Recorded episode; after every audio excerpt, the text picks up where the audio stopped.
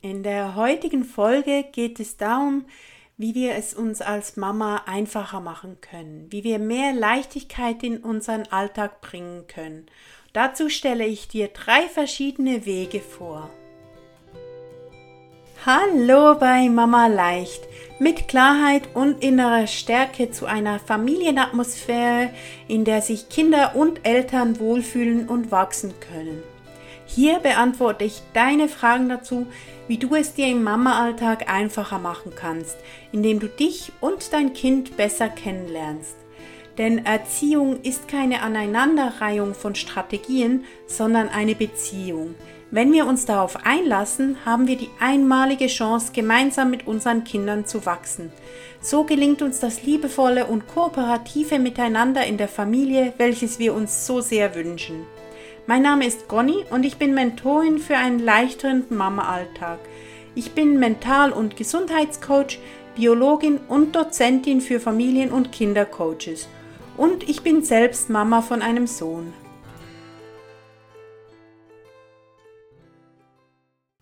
Ich bin ein riesengroßer Fan davon, es sich als Eltern möglichst leicht zu machen. Und darum geht es heute um drei Wege, wie du es dir als Mutter oder auch als Vater leichter machen kannst. Ich erlebe sehr viele Eltern, für die sich das Elternsein zwischendurch schwer und anstrengend anfühlt.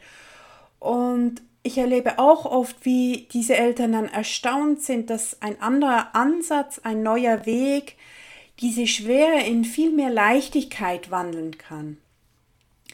Denn wir lieben unsere Kinder doch alle über alles und wir möchten einen Weg finden, wie wir gemeinsam zumindest die meiste Zeit zufrieden sein können.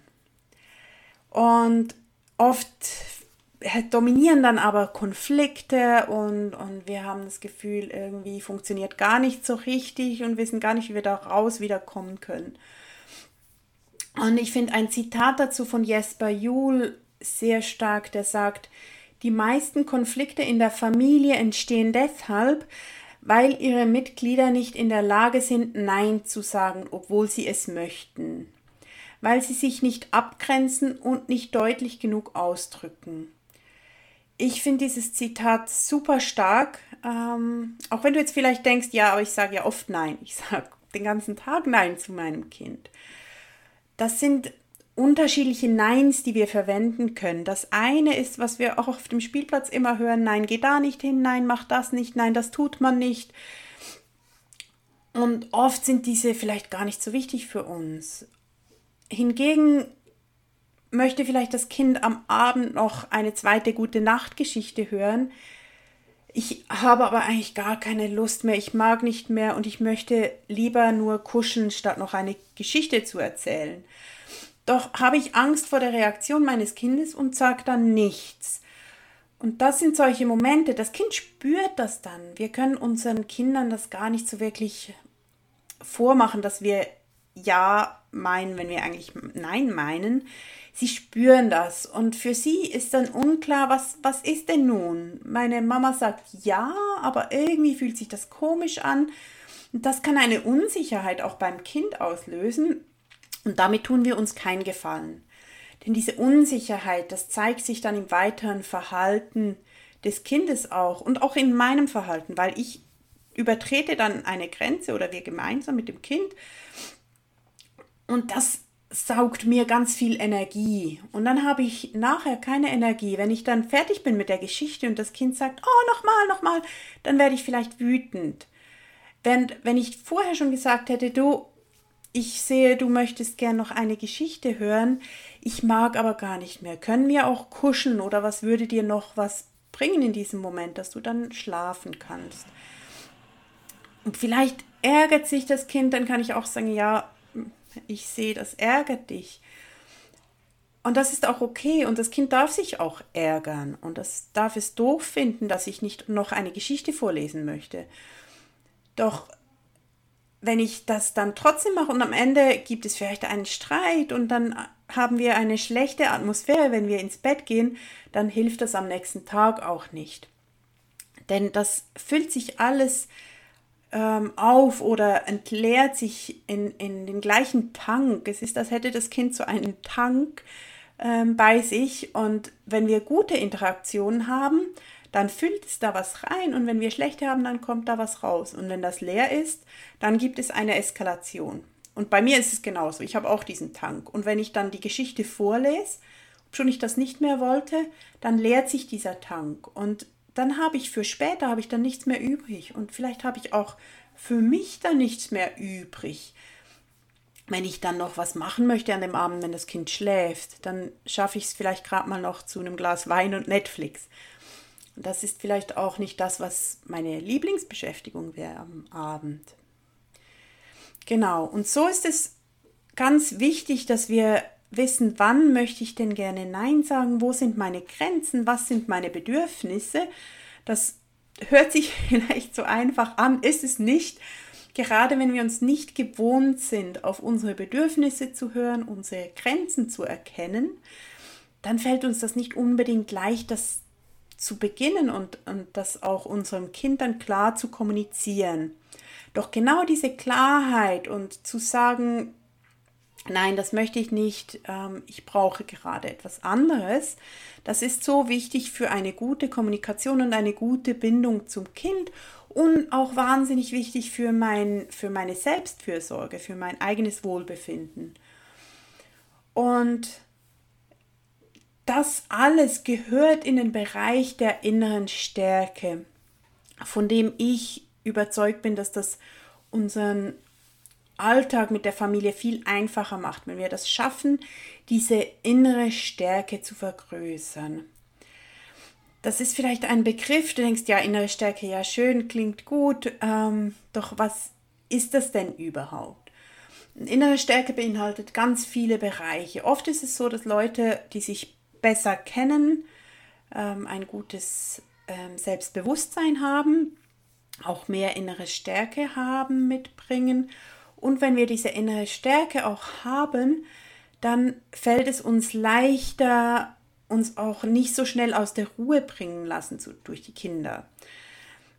Und wenn oft, wenn Eltern denken, ach, so dieser friedvolle Umgang mit den Kindern, ja, schön und gut möchte ich eigentlich schon, doch das ist wahnsinnig anstrengend. Und das liegt oft daran, dass sich diese Eltern dann dauernd zusammenreißen. Also die möchten, eigentlich würden sie am liebsten explodieren, doch sie möchten ja diesen friedvollen Umgang, möchten liebevoll mit dem Kind sein.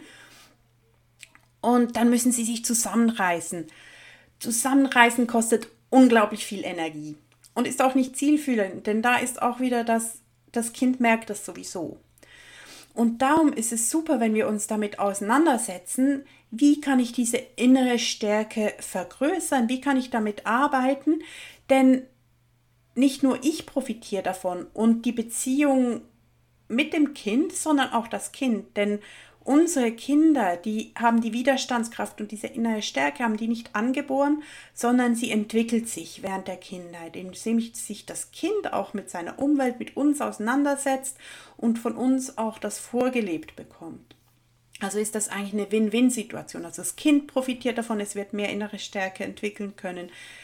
Du selbst profitierst davon, denn nicht nur im Umgang mit dem Kind, sondern auch sonst im Leben ist das super, wenn man diese innere Stärke trainieren kann. Und natürlich auch die Beziehung, die profitiert auch davon. Also das lohnt sich auf jeden Fall, auch wenn das vielleicht ein Aufwand ist, anfangs sich damit auseinanderzusetzen.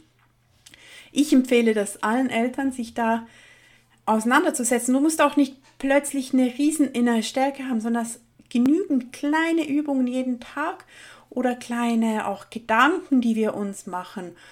Und ich werde in der nächsten Podcast-Folge, wird es dann darum gehen, was kann ich denn machen, um diese innere Stärke zu vergrößern? Wie kann man die trainieren? Denn die ist lernbar. Das ist nicht so, dass du das hast oder nicht hast.